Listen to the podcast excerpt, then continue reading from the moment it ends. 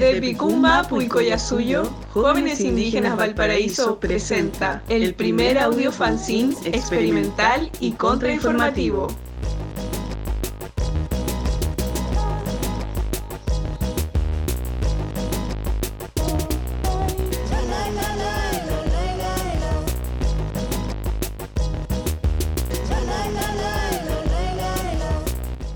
Ori, ori, ori. ¿Ori qué? 100% original, no fake.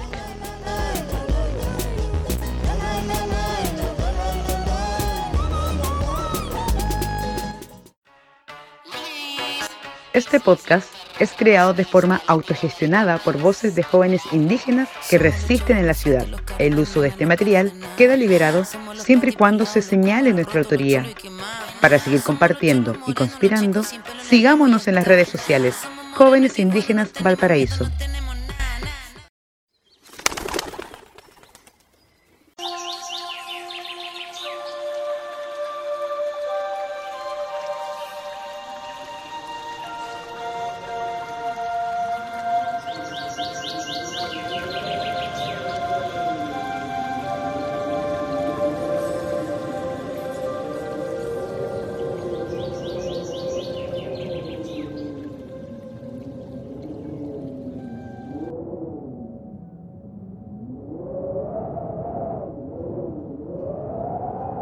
Como aves migratorias, nuestros vuelos nos han aterrizado hoy en Picumapu, Coyasuyo. Como aves migratorias nos conocimos, como aves migratorias nos reconocemos. El vuelo de la vida es tan eterno como el de la muerte, y en él confluyen nuestras identidades, tejidas entre tierras, apellidos y nidos usurpados. Tejernos cariñosamente entre pueblos es nuestra primera línea dibujar redes comunitarias que nos permitan sentirnos y construir nuestro nidal. Y así como nuestros vuelos nos han llevado a encontrarnos en este territorio, entendemos que nuestros ancestres en algún momento de su recorrido, como es natural, también se trasladaron entre distintos lugares en busca de recursos, conocimientos, intercambios y aventuras. Que viene del mar la libertad. ¿Qué son las fronteras? Solo un imaginario basado en la propiedad privada que nos limita y nos divide como personas y como pueblos. Observar a las aves y espejearnos en ellas libres como el viento, sin reconocer límites ni fronteras impuestas. Es un acto de reconocer la ancestralidad animal indómita que aún nos habita. Migrar como la brisa es parte de la vida, pero somos conscientes que el pensamiento colonial y las ideas de raza y pureza se han infiltrado silenciosamente en las personas y en nuestras propias comunidades, generando incomodidades, desacuerdos y racismos internos divisiones que no nos convocan y de las que no nos hacemos parte como comunidad diversa, cheje, champurria. Por esto y más, creemos que es tiempo de alejarnos de aquellos absolutismos y purismos que solo aportan a la segregación y discriminación entre comunidades y entre pueblos. Las migraciones y el mestizaje no son inventos recientes, son costumbres tan antiguas como la humanidad misma por lo que no podemos desconocer la existencia de identidades mapuche de Aguita, aymara quechua o aymara afrodescendiente, por mencionar algunas. Entendiendo esta diversidad que habitamos, se hace necesario insistir en la construcción de vínculos de cariño, respeto y reciprocidad entre comunidades, y es este justamente el sendero que hemos escogido recorrer.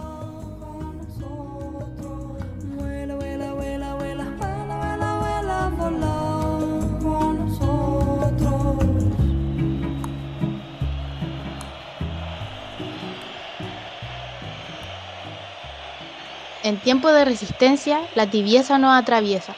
Muchas reflexiones surgieron a partir de la muerte del futbolista Diego Maradona, muerte que visibilizó el poder de la idolatría. Nos preguntamos, ¿qué es lo que idolatramos? ¿Cuáles son nuestros límites? ¿Qué representan nuestros ídolos? ¿Qué olvidamos cuando idolatramos? Lejos de pensar que lo que existe es una polarización de opiniones, nos planteamos el cuestionamiento de la jerarquización de las luchas sociales. ¿Por qué las ordenamos como si no tuviesen relación entre ellas?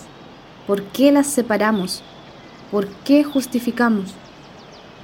¿Es acaso que la violencia patriarcal sobre nuestros cuerpos de mujeres y disidencias no es el fiel reflejo también de la explotación de la Pachamama Mapuñuque? Porque sin Guarmicuti no hay Pachacuti.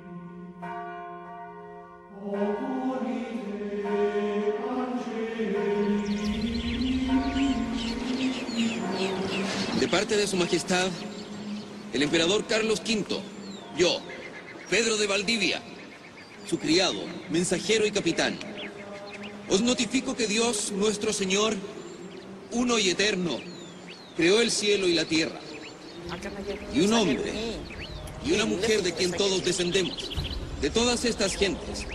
Dios, nuestro Señor, dio cargo a San Pedro.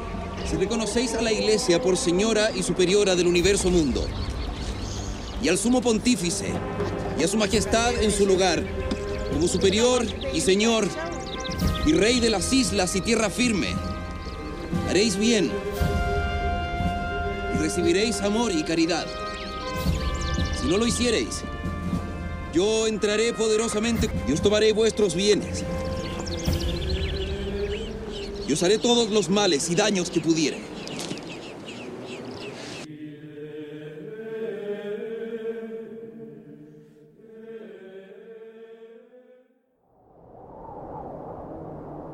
¿Cuánto sabes de la tierra que pisas? Desde el siglo XVI hasta el siglo XIX existieron los pueblos de indios en la mal llamada zona central y el norte chico, en Picún Mapucoyasuyo. Estos fueron pueblos en donde vivieron y convivieron comunidades indígenas, distintos pueblos a cargo de un encomendero español y sometidos a un curato. Pero ¿cuál era el sistema del curato? Les indígenas para la iglesia no tenían alma, por lo que los españoles establecieron los curatos. Estos eran un sistema de supervisión de los pueblos de indios encabezados por un cura, encargado de curar las almas de los indígenas. Por cada indígena se le daba una suma de dinero al cura encargado de la jurisdicción. Su fin era convertir a los pueblos en creyentes de Dios y la Iglesia, despojarlos de su cultura y sus creencias. Toda práctica indígena espiritual y ceremonial era prohibida y castigada. Es así como se construyeron iglesias y se transformaron las prácticas paganas, según la iglesia, a prácticas y celebraciones cristianas, presente con fuerza en todo este territorio. Los españoles se beneficiaron del trabajo de los indígenas. Les explotaron para luego comercializar productos generados a base de esclavitud. Les evangelizaron forzadamente y les hicieron creer que eran libres, entregándoles un pedazo miserable de tierra. Los indígenas trabajaban en las haciendas y otras en casa de los patrones, en su mayoría mujeres. Desde la colonización, incluso podemos imaginar desde antes de ella, no hubieron razas ni sangres puras como tanto les encanta creer y decir. ¿Qué es la pureza? Somos conscientes que existen desde hace muchos años mezclas entre pueblos. Somos conscientes que podemos portar diversas identidades y no podemos permitir negar esa identidad a nuestros hermanos, porque la negación no es más que dolor. Ya nos lo han hecho tantos años desde la colonización ¿Quiénes somos para apuntar con el dedo a una hermana que quiera ir en esa búsqueda de sus raíces diversas y reivindicarlas? Ser diaguita mapuche, ser mapuche aymara, ser aymara quechua, ser diaguita chango. Todas combinaciones posibles y existentes.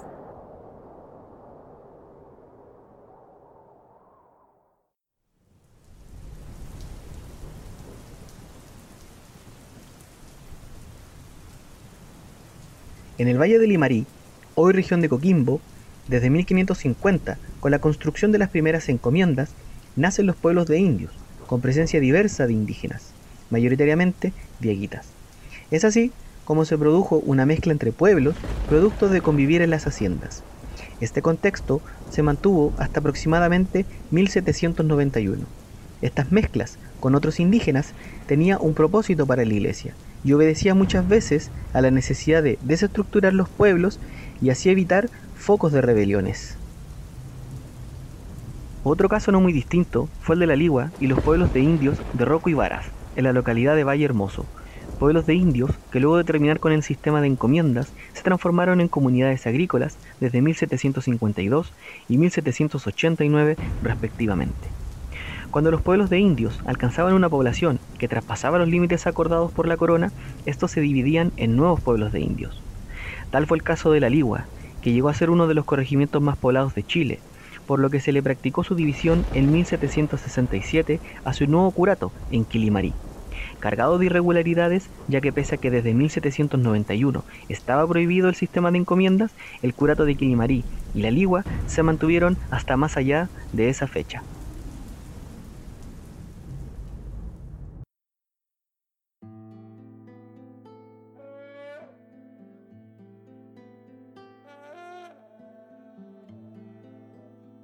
En la Ligua hubieron diversos pueblos, con incluso presencia mapuche.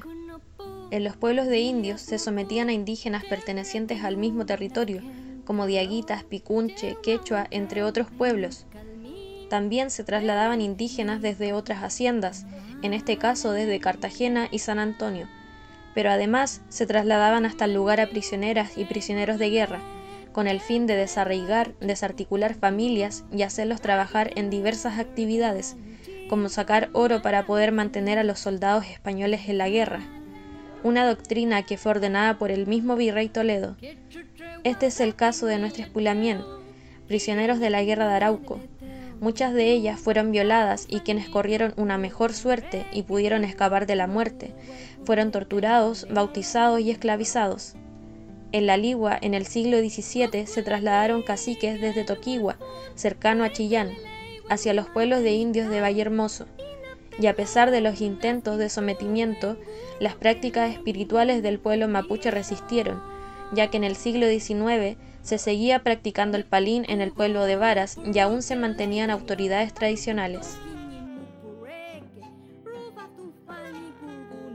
Pero la colonización y su evangelización no fue más que un proceso violento, cargado de muerte, destrucción, negación y pérdida de la identidad.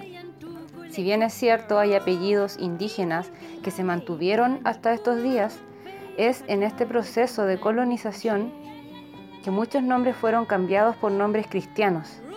A muchos se les dio un apellido español a la fuerza, dado por el patrón encomendero a cargo de las familias que les servían por generaciones. A otros se les dio apellidos derivados de apodos u oficios que practicaban en las haciendas, como los apellidos arriero, carbonero, herrero o trigo, casi recordándoles cuál era su lugar en este mundo. En otros casos, los apellidos fueron cambiados por vergüenza, por considerar denigrante ser llamado indio y el miedo a la discriminación. Este es el caso de la familia de Casimiro Menay, habitante del pueblo de Roco, cuyo bisabuelo, a mediados del siglo XIX, cambió su apellido por Menares. Es así como con el pasar del tiempo, la transformación de los pueblos de indios en comunidades agrícolas, en donde los indígenas tuvieron derecho legal a las tierras, también la migración a otras tierras por parte de indígenas libres, el cambio del mundo rural a las grandes ciudades y la llegada de la llamada modernidad que se fue perdiendo el feyentún, el orgullo de las raíces y se fue aspirando a ser alguien alejado de nuestra propia historia, ya no reconociéndose como parte de un pueblo, sino que como un campesino, un mestizo o lo que es más triste, un chileno.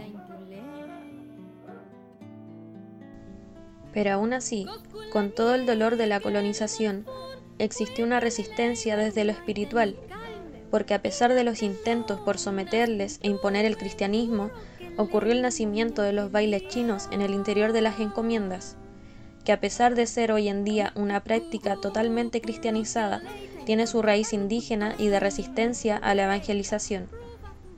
Estos bailes son una mezcla entre las creencias indígenas y católicas.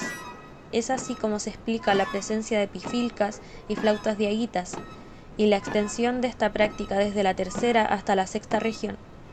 En el caso de Valle Hermoso, los bailes chinos tienen su inicio con el regalo de la imagen de la Virgen que entregó la hija del marqués a los indígenas, como también se menciona que el tamborero cantaba un corillo en lengua indígena. Es así como la práctica del baile chino se ha traspasado de generación en generación, pero ya perdiendo su connotación indígena, transformada lentamente a una práctica católica.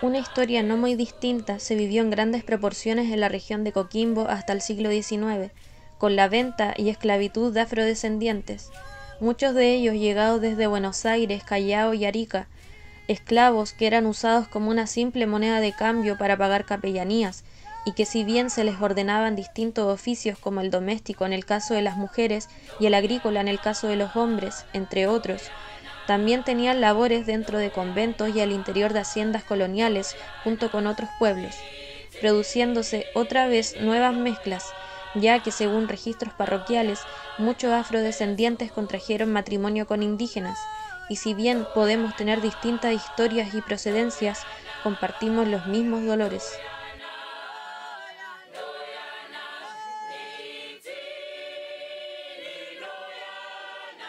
Picún Mapu Coyasuyo, una tierra cultural diversa antes y después de la colonización, que está cargada de historia invisibilizada y oculta. Es hora de despertar, contar y hacernos cargo de la historia.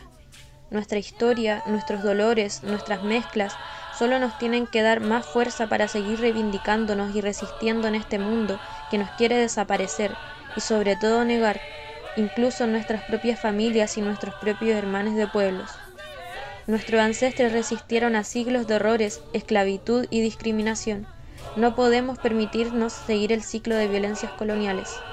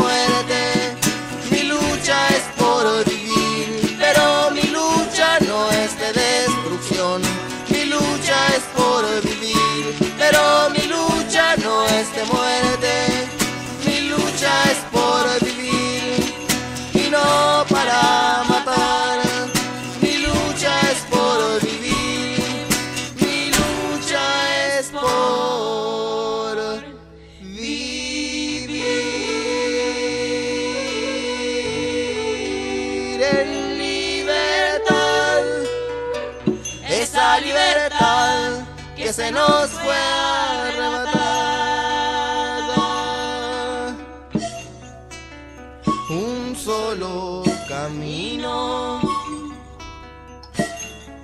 una sola verdad, una sola lucha, nuestra libertad, una sola lucha, nuestra, de nuestra mente, de nuestro corazón y de todo nuestro ser. Nuestra libertad.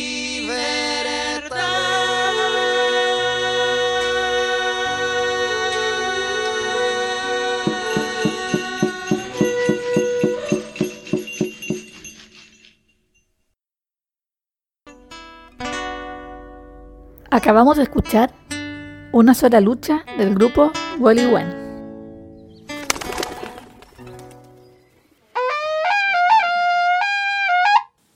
Virus.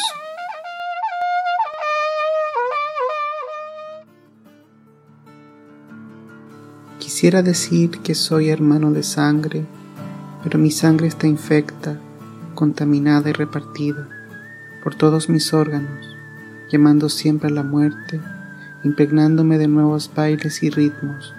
Cada célula resiste y la vida humana es invadida por otra vida, mutante, sigilosa, hambrienta. Quisiera decir que soy hermano de sangre, pero la mía es ajena y duele, mas entre tú y yo se conserva la raíz, inflamable y combativa. Esa misma dualidad y contradicción convive. Chile es el virus, la enfermedad que nuestras hierbas no pueden curar.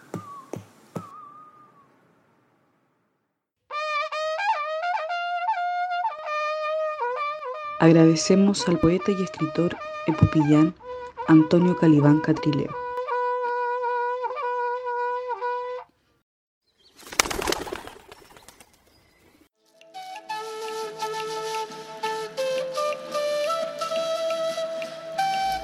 Qué tal si reflexionamos un poquito acerca de nuestra alimentación?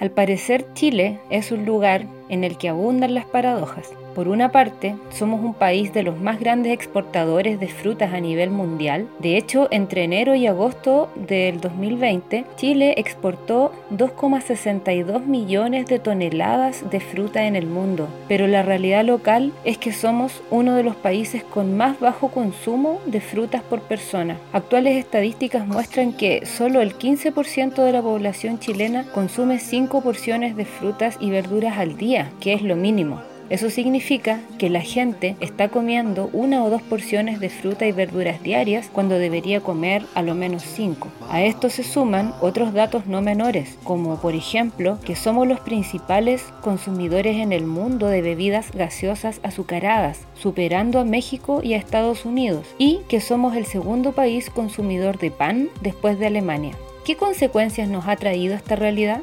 Según los últimos datos publicados por la Organización para la Cooperación y Desarrollo Económicos OCDE, muestran que el 74% de la población adulta en Chile tiene sobrepeso u obesidad y que este es el país con mayor índice mundial de obesidad infantil. Por esto, es necesario hacer una reflexión profunda de nuestra forma de alimentarnos, sobre todo en los tiempos caóticos que vivimos a nivel económico y con la inmensa desigualdad, ya sea en los recursos de alimentación, pero también en la posibilidad de educarnos para comprender mejor cómo esa pequeña y maléfica parte de la humanidad que tiene el control de los sistemas económicos capitalistas ha intervenido con su lucro despiadado áreas de nuestra vida que son primordiales, como la alimentación que produce la salud.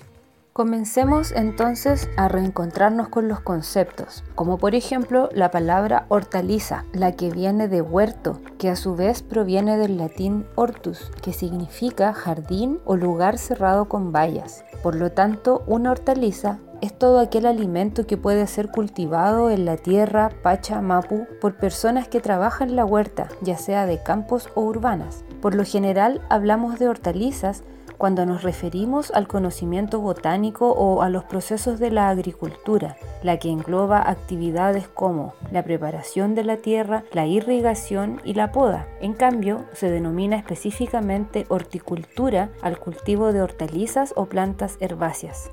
Mención aparte merece aquella parte de la agricultura que incluye el trabajo con nuestros hermanos animales, que desde tiempos inmemoriales han sido sometidos por nuestra visión antropocéntrica y utilitaria al yugo y a la explotación del trabajo sobre el terreno a cultivar. Por otra parte, la palabra verdura se ha usado siempre más desde el área de la alimentación. Se dice que la verdura es la parte verde de la hortaliza que comprende solo las hojas y los tallos comestibles. En cambio, la hortaliza incluye la totalidad compuesta por raíces, tubérculos, tallos, hojas, vainas, semillas, frutos y flores. Por lo tanto, la palabra hortaliza es mucho más amplia que la de verdura. Por su parte, las frutas son aquella parte de la planta que contiene las semillas, por lo general de rico sabor dulce o ácido y de llamativas formas y colores. Los expertos del INTA, Instituto de Nutrición y Tecnología de los Alimentos, indican que consumir 400 gramos de frutas y verduras al día ayuda a prevenir enfermedades como cardiopatías, cáncer, diabetes o la obesidad. Por el contrario, su bajo consumo es uno de los 10 principales factores de riesgo de mortalidad en el mundo. Pero actualmente todas estas medicinas y ciclos naturales que reportan equilibrio y salud a la vida del planeta y de las personas se han visto intervenidos por tóxicos procesos industriales que han puesto día a día en riesgo la salud de la humanidad, atacando nuestro sistema inmunológico y creando fuertes desórdenes en nuestro sistema hormonal, así como también la aparición de múltiples enfermedades. Y todo esto gracias a la denominada ingeniería genética o lo que comúnmente denominamos como alimentos transgénicos y a los pesticidas y agrotóxicos que empresas como Monsanto, en colusión con farmacéuticas y otras, han introducido con su química industrial inmoral pero legalmente a los campos y a la agricultura mundial. Así que aprendamos a reconocerlos. Los alimentos sometidos a ingeniería genética o alimentos transgénicos son aquellos que fueron producidos a partir de un organismo modificado genéticamente mediante ingeniería genética. Es aquel alimento obtenido de un organismo al cual le han incorporado genes de otro para producir una característica deseada. Podemos reconocerlos a través de los sentidos, ya sea por su apariencia física, porque son todos muy iguales, diríamos perfectos, muy grandes y por ejemplo las frutas terminan en punta o son con forma de corazón. También podemos reconocerles por el olor, o mejor dicho, la ausencia de los ricos aromas característicos. También por el sabor, que es desabrido e insípido, por su durabilidad, ya que pueden fácilmente durar semanas en nuestra mesa y no se pudren manteniendo la misma apariencia y también los podemos reconocer por el lugar y o precio de venta. Por lo general se venden en supermercados o megamercados. Pero también hay una forma de leer si las frutas o verduras son transgénicas. Para eso, fíjate si tienen un sticker o adhesivo con las letras OMG de organismo genéticamente modificado o con un código. Si los alimentos son transgénicos, este código será de 5 cifras y empezará por el número 8. En caso de ser orgánicos importados, el código de 5 cifras empezará por el número 9 y si el código es de 4 cifras, que casi siempre comienza con un número 4, significa que ese producto ha sido cultivado con métodos agroindustriales, es decir, con pesticidas y fertilizantes químicos. Por todo esto es tan importante volver como siempre a la tierra, mientras esta misma mano criminal nos roba el agua y nos quiere sin territorio, prácticamente comiendo basura, nosotros debemos activar nuestros saberes ancestrales, autoeducarnos y recuperar espacios como patios, jardines, terrazas, balcones y espacios comunitarios para cultivar nuestros propios alimentos y generar una autonomía alimentaria. Haz un esfuerzo consciente por nutrirte cada día con alimentos frescos y sanos, cuyo origen sea natural y te llenen de vitalidad, salud y buena energía integrando a la idea de nutrición todo lo que comemos, pensamos y escuchamos. Que tu alimento sea tu medicina.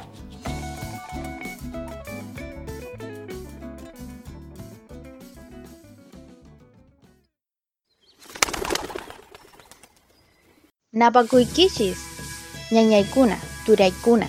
El día de hoy le enseñaremos tres plantas muy importantes para la cosmovisión de los pueblos indígenas y la sabiduría ancestral, una selección de Kimsa 3 Medicinas Lagüen. Pero antes que todo, honramos siempre a la Pachamama Yuquemap por brindarnos el regalo hermoso de la flora vegetal y educarnos para que cada vez que queramos usar este lagüen y cortar sus hojitas o flores, saquemos solo lo necesario y pidamos permiso para hacerlo. Pedir permiso a la plantita desde el respeto y la conciencia ya que de lo contrario no habría reciprocidad y solo existiría una forma más de apropiación o extractivismo hacia ella. eso que justamente está afectando a nuestra pacha y al entorno. Así que lo primero es cuidar y ser conscientes del valor sagrado de las plantitas y de nuestra madre tierra. Bueno, sin más preámbulos, partiremos por la coca. La coca, si bien es un arbusto que crece en la selva, su uso es muy común en el altiplano. La hoja de coca es muy buena para dolor de cabeza, dolor de muela, dolor estomacal, cáncer de colon. También entrega resistencia de hambre y de sed, entre otras propiedades.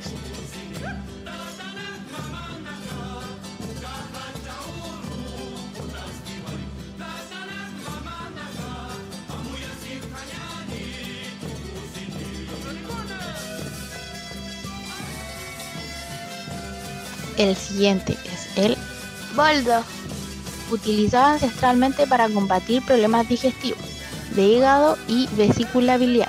Es una planta diurética, antiinflamatoria, ayuda a reducir el estreñimiento, evita formar cálculos y reduce los niveles de colesterol. También es utilizado como sedante para ayudar en la ansiedad, nerviosismo, dolores de cabeza y trastornos del sueño.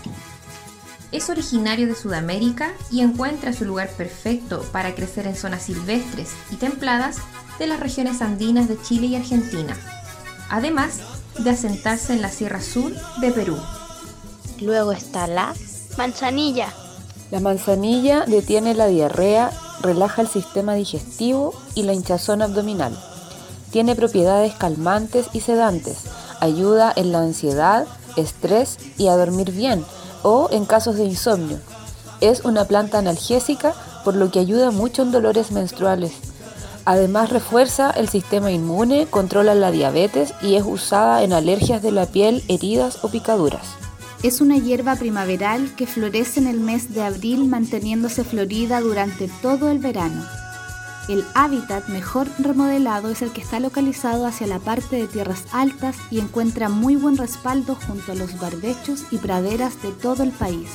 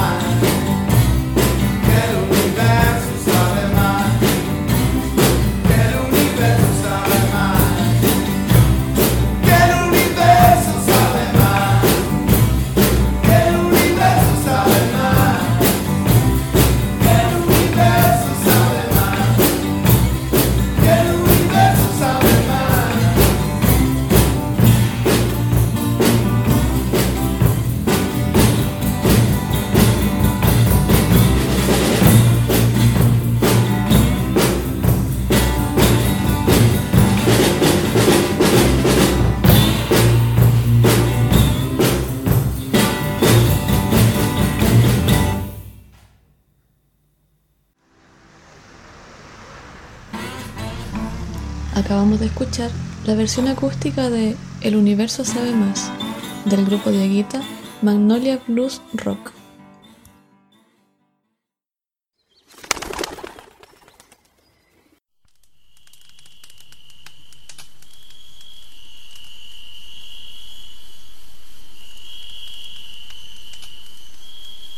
Antu, Wilka, Inti, Sol. Siempre ha tenido influencia sobre la organización y las dinámicas de los seres y de los pueblos. Esto gracias a su observación constante y milenaria por parte de nuestros ancestres, como también de la sombra que provocan los eclipses.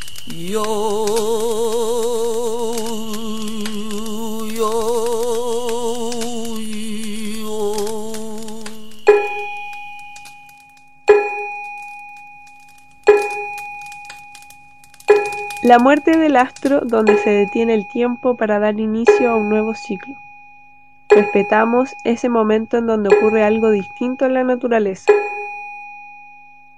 El sol y la luna son elementos que definen el tiempo para los pueblos originarios, por lo que designar la muerte de uno de estos implica que algo se detiene. Un cambio de ciclo en la vida del astro, un cambio de ciclo cósmico, un proceso o el equilibrio de la Tierra.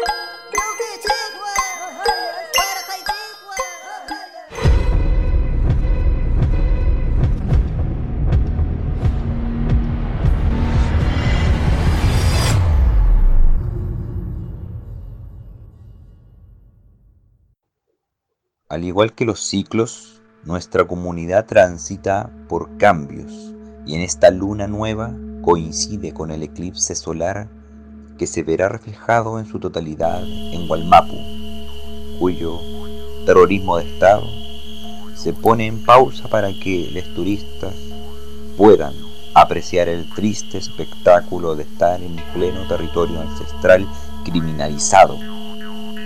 Incertezas les esperan por seguir eclipsando los conocimientos originarios y sobre todo de la naturaleza. El Estado racista de Chile arremete una vez más los territorios, ahora con la promoción del eclipse en Gualmapu, promocionando la mercantilización de nuestros conocimientos, impulsando turismo de manera irresponsable frente a la flexibilidad de las medidas y cordones sanitarios para el avistamiento de este fenómeno auspiciado por un pack de lentes solar mapuche con tu tarjeta Falabella previo descuento. Y a más de un año del eclipse solar del 2 de julio de 2019 en la región de Coquimbo, mismo lugar donde descansan nuestros ancestres en el más grande cementerio de Aviala, el Olivar, como comunidad nos preguntamos, ¿Cuánto colonialismo y extractivismo sigue existiendo en nuestro trato hace ya más de un año? Algo que hemos podido vivenciar es que la forma como nos organizamos responde a patrones colonialistas, existiendo una pugna constante de luchas de poder y control para con los pueblos originarios y tribal afrodescendientes. Los escaños reservados, claro ejemplo de un mal y racista chiste que terminó aún peor. Pero nuestra comunidad viaja por la fuerza del fuego. Sobre las nubes se forja nuestro sendero para renacer en los versos del sol. Y junto al eclipse solar es que también cerramos un ciclo con nuestro audio fanzine experimental y contrainformativo Origique. Estamos abiertos a nuevas posibilidades de experimentación sonora contrainformativa para seguir creando e imaginando nuevas posibilidades porque otro mundo es posible.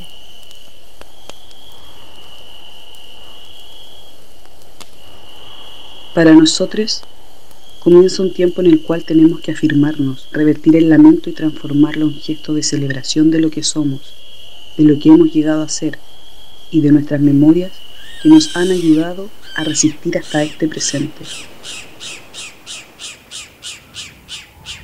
Lo principal es seguir desenmarañando nuestras raíces, producir conocimientos en comunidad, porque somos salvajes, somos porfía colectiva y nos multiplicamos más y más.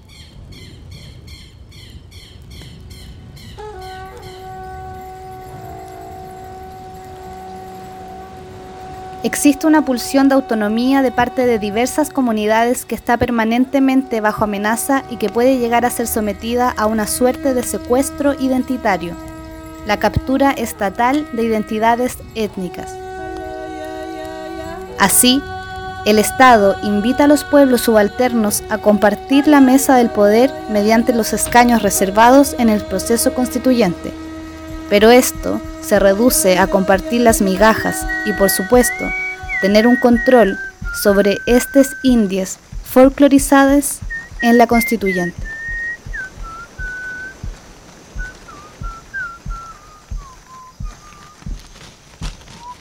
Nuestro objetivo es traducirnos y dialogar con nuestro entorno de montañas, cerros, lagos, cielo, espíritus.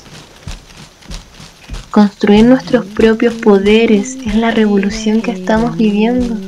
El amo, el Estado, deja de ser espejo y referencia, desaparece. Es apenas sordo recuerdo y en ese momento se abre un nuevo ciclo donde se liberan fuerzas humanas para la creatividad. El mundo nuevo es crear vínculos amorosos y recíprocos.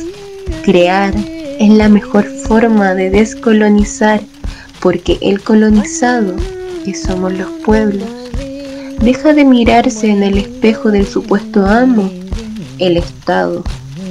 Se vuelve capaz de hacer un mundo nuevo y no por oposición al viejo. Con la creación de un mundo nuevo es la recuperación de nuestras prácticas y saberes comunitarios y nuestro camino Gilatanaka, Cuyacanaka, Masinaka, Pulamien, Pupeñi debe ser el alzamiento comunitario entre pueblos para la defensa de la Pachamama, Ñuque Mapu, buena muerte y buen renacimiento. Hiki sin cama, Peucayal, Tupananchis cama. Hasta nuestro próximo encuentro. Hasta volver a encontrarnos.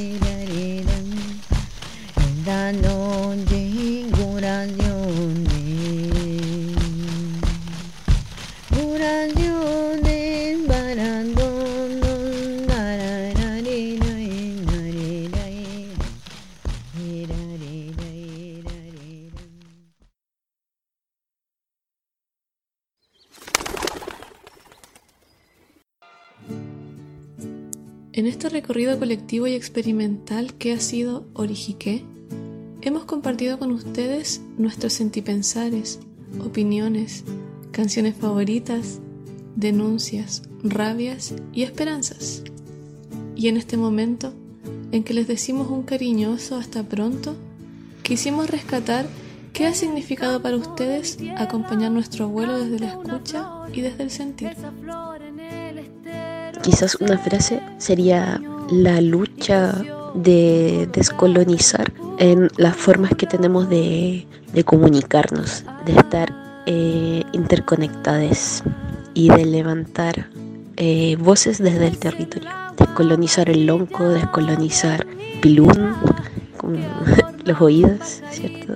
Y hacerlo eh, como luchar desde el frente de las comunicaciones pero también con alegría, con autonomía y eso, Cheltumay. Ya, ya, ya, ya, ya. El rescate de las raíces desde muchas dimensiones. Me encantó.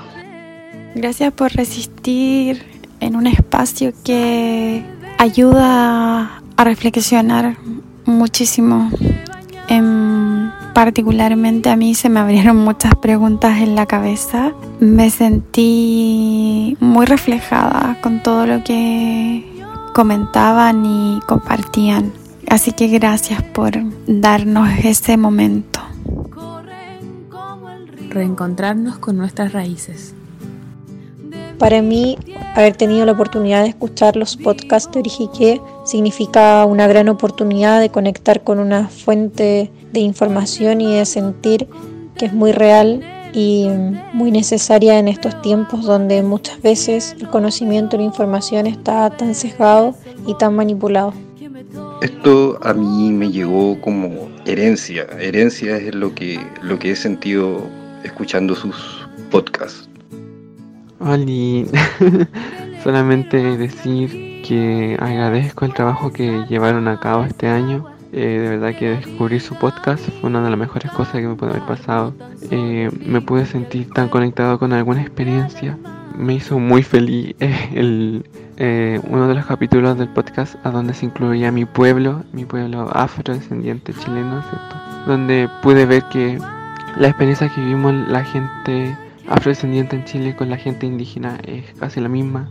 Ver que somos totalmente negados y pasados a llevar por este país que se autodenomina blanco, pero que sabemos que no es para nada 100% blanco. Entonces me hizo muy feliz ver que ver que el pueblo afro y el pueblo indígena en este país somos tenemos vivencias totalmente iguales y eso. Solamente felicitar a cada uno de ustedes eh, por llevar a cabo este podcast y porque de verdad que me hizo tan contento, tan feliz, pero me hizo llenarme también con tanta rabia y con pena ver cómo, son pasados a llevar. Así que eso, felicidad y mucho amor por ustedes. Reconocer mis orígenes. Aún vivimos. Les agradecemos profundamente haber acompañado este recorrido junto a nosotros y les decimos de todo corazón y con mucho cariño, Peucayal, Chiquisincama, Tupananchiscama, hasta volvernos a encontrar.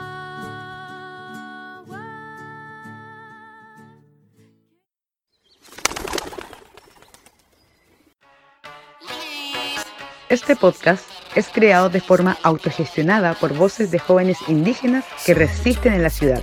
El uso de este material queda liberado siempre y cuando se señale nuestra autoría. Para seguir compartiendo y conspirando, sigámonos en las redes sociales Jóvenes Indígenas Valparaíso.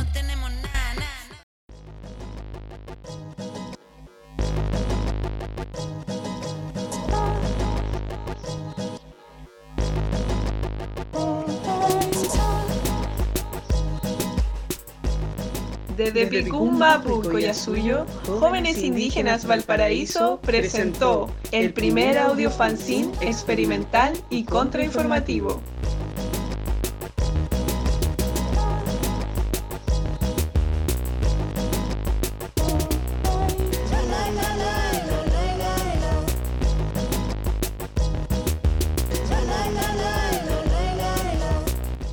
Ori, ori, ori. ¿Ori qué? 100% original, no fake.